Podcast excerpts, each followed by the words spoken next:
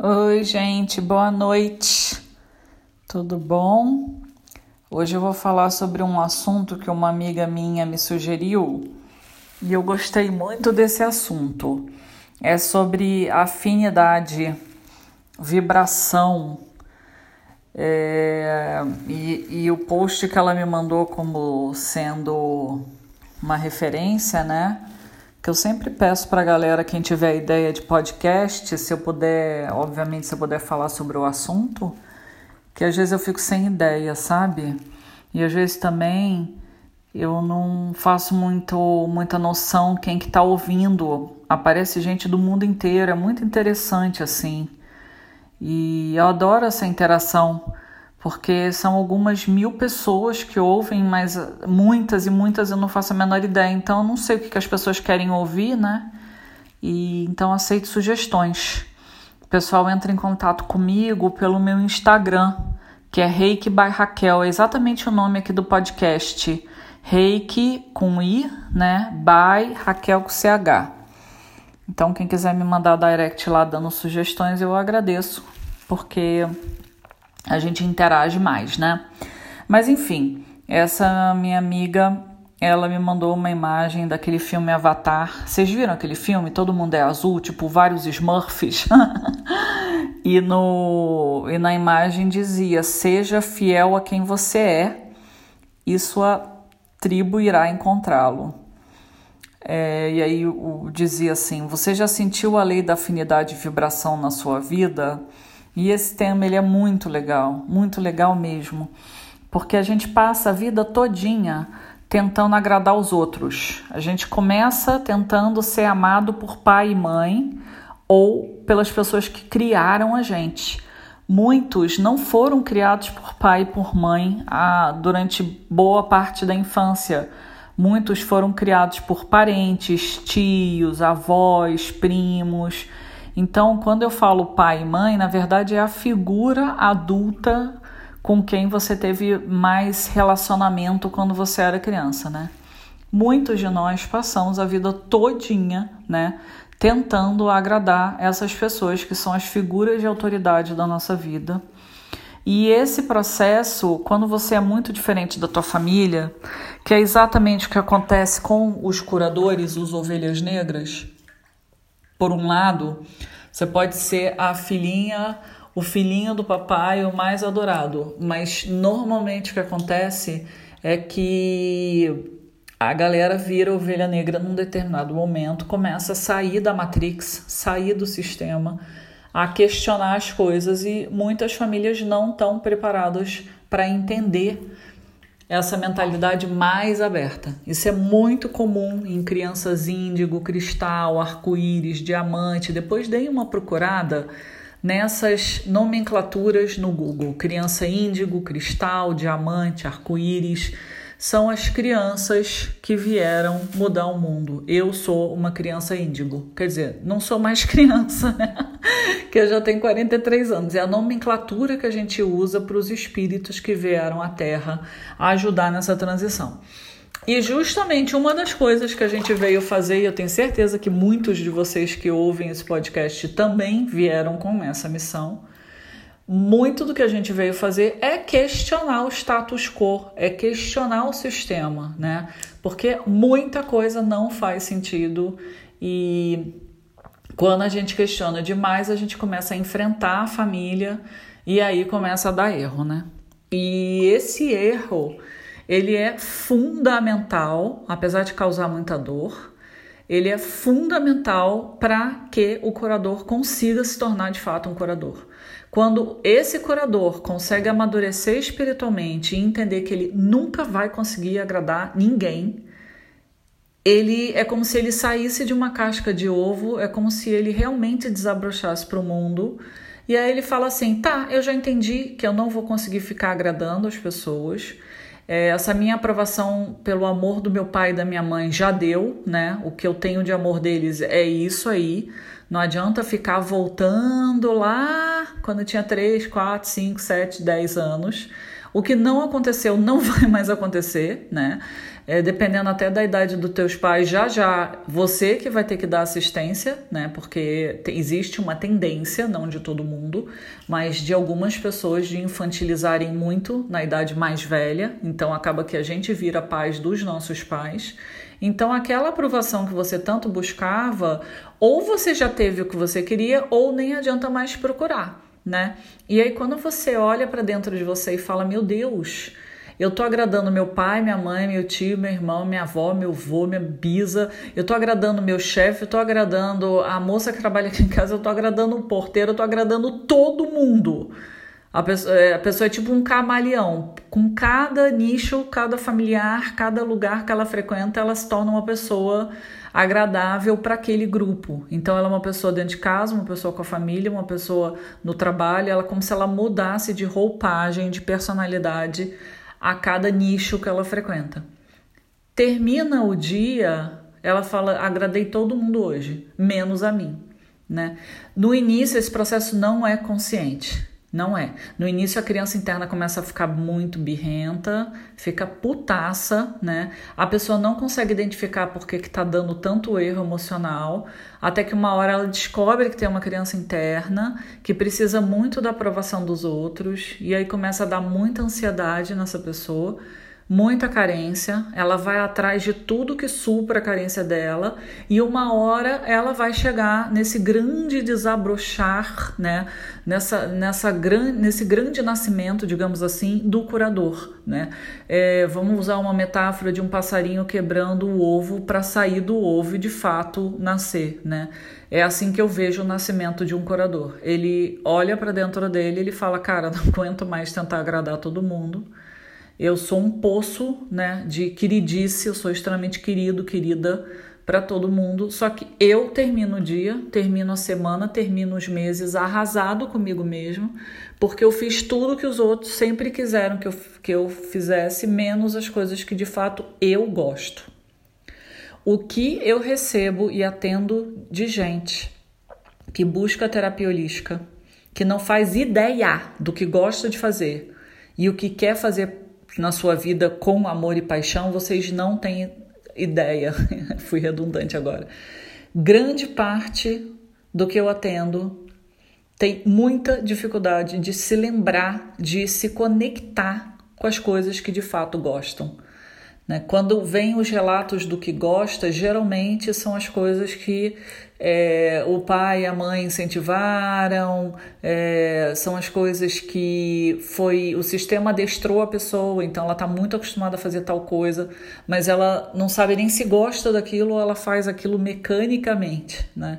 A gente saber o que a gente quer para a nossa vida, o que a gente gosta de fazer, o que que ressoa com o nosso coração, inclusive muitas vezes é fazer nada, nada. Às vezes, muitas vezes o que a gente quer fazer é absolutamente nada e tá tudo bem não fazer nada, né?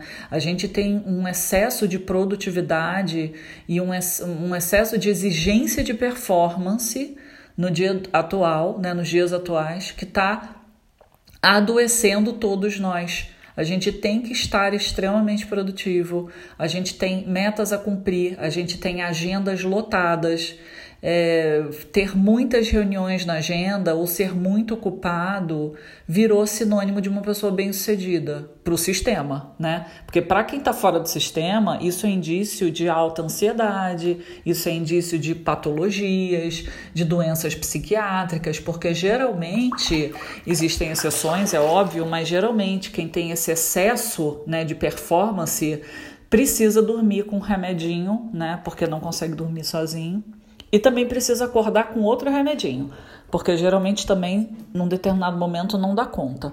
Aí se enche de café, né, para conseguir ficar acordado, e assim é a vida da pessoa. Em algum tempo, em algum momento, essa pessoa vai desconectar. Vamos dar uma pausa nesse raciocínio, vamos lembrar que estamos numa transição planetária.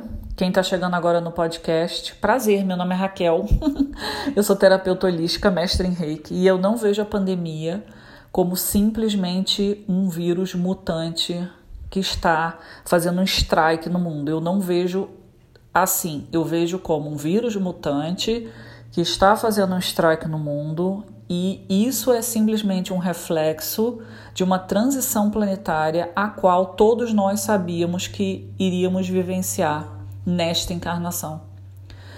Temos downloads frenéticos de energia no planeta. Essa madrugada, então, a ressonância Schumann, eu já expliquei sobre isso. É, tem podcast aí para trás falando. Também tem vídeo meu no YouTube. No YouTube também o meu canal chama Reiki Barraquel. Lá eu também explico o que é ressonância Schumann. É, a ressonância essa madrugada chegou a 92, o que é muito, muito alto. E agora, enquanto eu estou falando nesse podcast, a gente está em torno dos 70 e poucos, acho que uns 74, 75. Isso é muito, muito alto né, para a ressonância Schumann.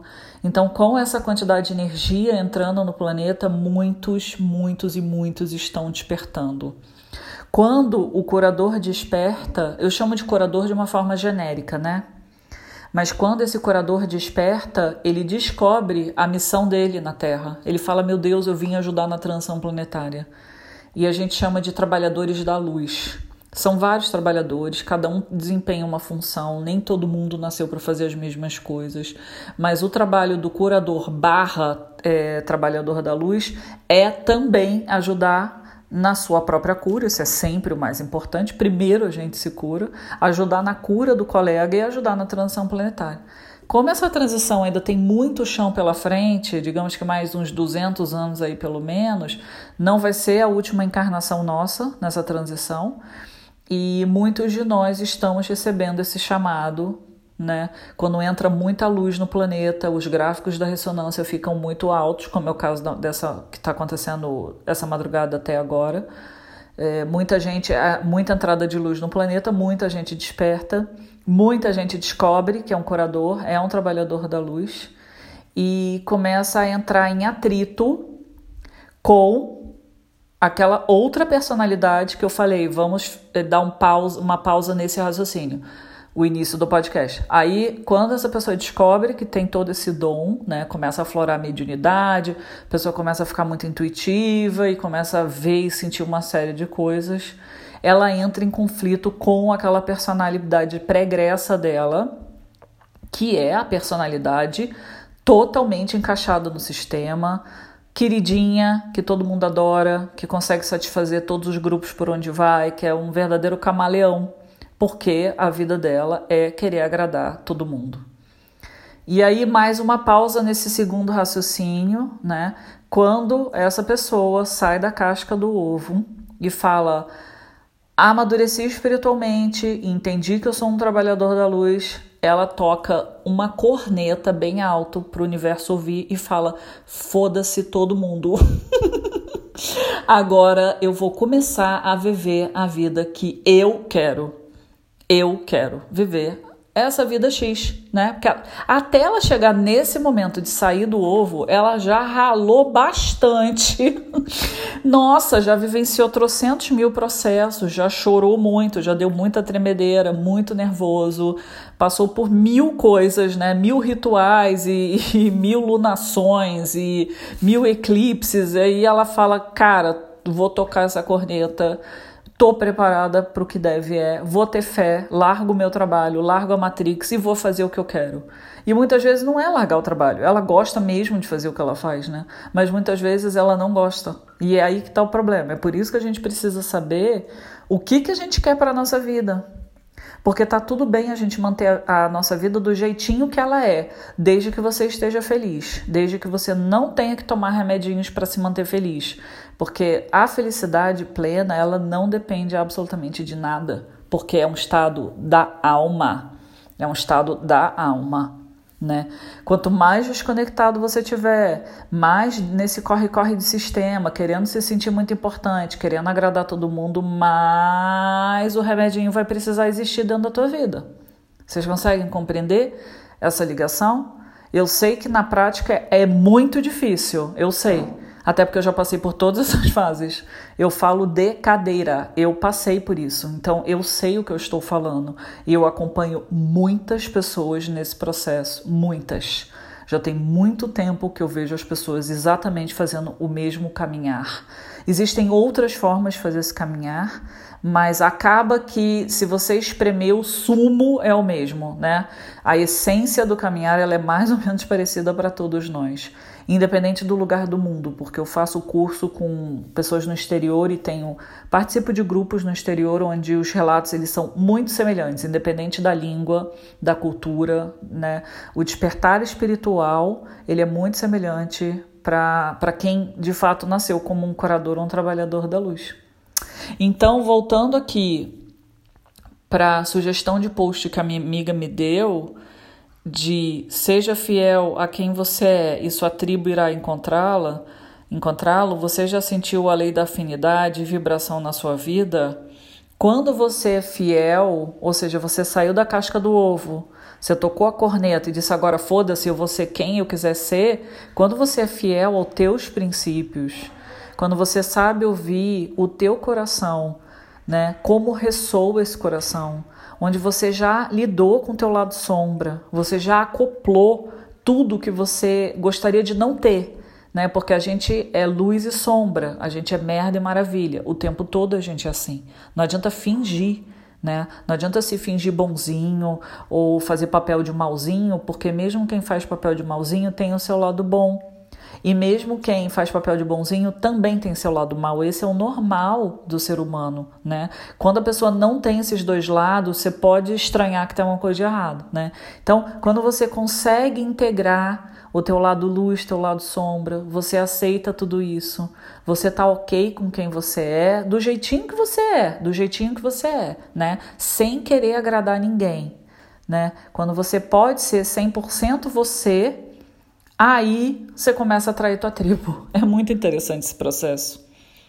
Você não precisa procurar ninguém, você não precisa querer ficar agradando teus amigos, tua família, teus familiares, tua família, teus familiares, tua família, eh, os colegas de trabalho. Você não precisa agradar ninguém, porque você sabe quem você é. Você tem certeza absoluta que você está conectado com, no teu coração.